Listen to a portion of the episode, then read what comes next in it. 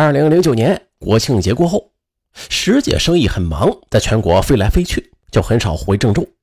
刘凯乐得其所，他的手中有不少资金，今天去咖啡屋，明天去泡吧。可谁料想啊，石姐是个疑心重的女人，经常的不定期的去电话查岗。有一回，石姐在电话中听到有一个女孩子的声音，竟然当场就破口大骂。刘凯则小心翼翼地应付着。也就是在这段时间里，他结识了他的今生挚爱陆慧。陆慧是一个漂亮的女孩子，二人的相识是在一次朋友的聚会上。刘凯和陆慧发展不到半年，就已经是如胶似漆了。后来，在郑州市天明路的一所公寓，刘凯悄悄地租下了一套房子。刘凯就一直欺骗陆慧，说自己预了一家企业的股份，每月就有一万元的分红。可是。当他真正的花起石姐的钱来的时候，这才觉得有点心虚。每天八点钟，刘凯就会装模作样的去上班，可实际上他要么在网吧打游戏，要么在石姐的屋子里边睡觉。后来，刘凯就不想再欺骗陆慧了，他自己也想走出来，闯一片自己的天地，于是就来到文化路的科技市场，在一家电脑公司做技术服务。毕竟他大学学的就是计算机专业，可谁想？等石姐知道之后，就勒令他三天之内辞职，因为石姐不喜欢上班族。二零一零年九月的一个晚上，刘凯喝得酩酊大醉，回到和陆慧租住的房子。醉酒中，刘凯提出分手，陆慧就急忙追问是怎么回事。刘凯就只是重复的说自己是个坏男人，不值得爱。陆慧就哭了，在盈盈的泪光中发誓，不管刘凯做了什么违心事儿。他都原谅他，他不在乎他的过去，只希望两人把握好现在和将来。可是刘凯却坚决要分手，陆慧生气了，竟然拿起了剪刀就扎向了自己的动脉。不过好在经过抢救啊，是有惊无险。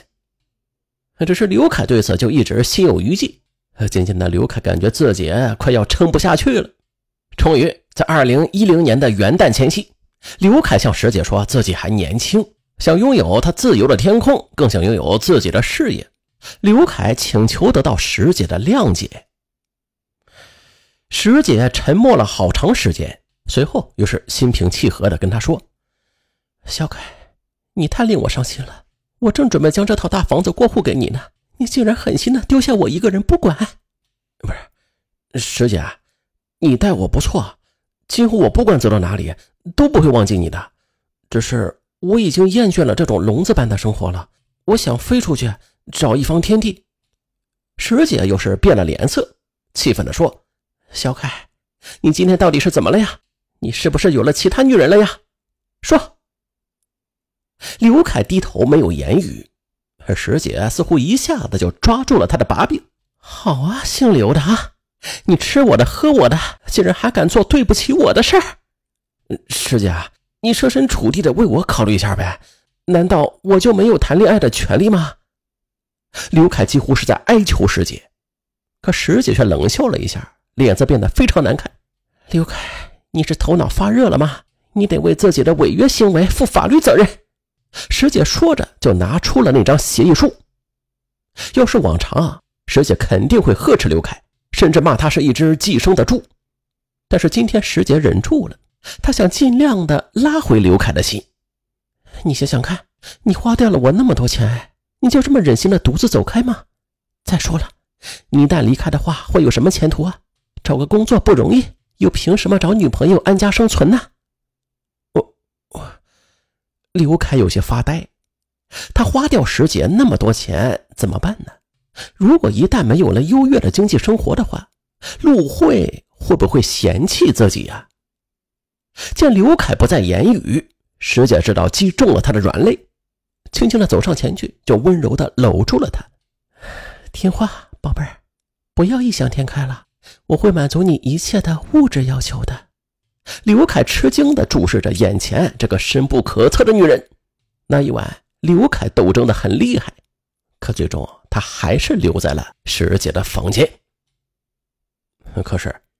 第二天回过头来，刘凯又是想起了女朋友陆慧，想起了幸福和尊严再也找不回来了。他不甘心，于是就是再次下定决心，毅然的向石姐摊牌。刘凯，我劝你再考虑一下，我只给你一次机会。石姐的脸色是越来越难看。师姐，你甚至可以找人把我打残，但是你却不能挡住我自由的心。哎呀，石姐呆呆的注视着天花板，一会儿喃喃自语，一会儿又是近乎疯狂的喊出一句：“刘凯，你太令我失望了，你给我滚！”刘凯逃也似的逃出了鸟笼。然而，故事却并没有结束。石姐对刘凯是不依不饶。从二零一一年春节过后，刘凯是多次接到石姐的威胁电话，电话里命令刘凯履行协议，回到他的住处，否则将根据法律规定将刘凯起诉到法院。刘凯对此是苦恼不已。二零一一年四月一日，无奈的刘凯只好求助于媒体。他来到位于郑州市花园路的新闻大厦十七楼，找到了河南商报社的政法记者。他拿出了那张出租协议，询问是否有效。又该如何避开石姐的不依不饶？刘凯表示，在他沉沦的日子里，他还患上了严重的失眠症，不停的吃着药。针对刘凯的出租协议，河南天祥律师事务所李华阳律师认为，根据我国的相关法律规定，人是不能把自身出租的，无论是人的身体和人格，都不能作为租赁物出租。因此。协议中的石姐的租赁协议那是无效的，同时双方签订和履行协议中的规定的内容也是有悖社会风俗和公共道德，也是无效协议。如果石姐继续纠缠不已，或者是采取极端手段的话，刘凯就可以向公安机关报案。随后，刘凯就把律师的话转告给了石姐，石姐这个才知道他们所签的协议是无效协议，最终。他也是放过了刘凯。嗯，最后不是以伤亡结果而告终的案子，在本专辑中是不多的啊。这确实是为数不多的一例。那不管是男人还是女人啊，咱们都得做到经济独立、思想独立、人格独立，你的人生才会活得更漂亮。在这里啊，也不是说风凉话。正如有一句名言：“人生就如同是道路，最近的捷径通常就是最坏的路。”大家共勉。好了，本期节目就说到这儿。最后还是感谢边听节目边给上文点赞、评论、订阅、转发、投月票的听友们，你们辛苦了！咱下期更精彩，拜拜。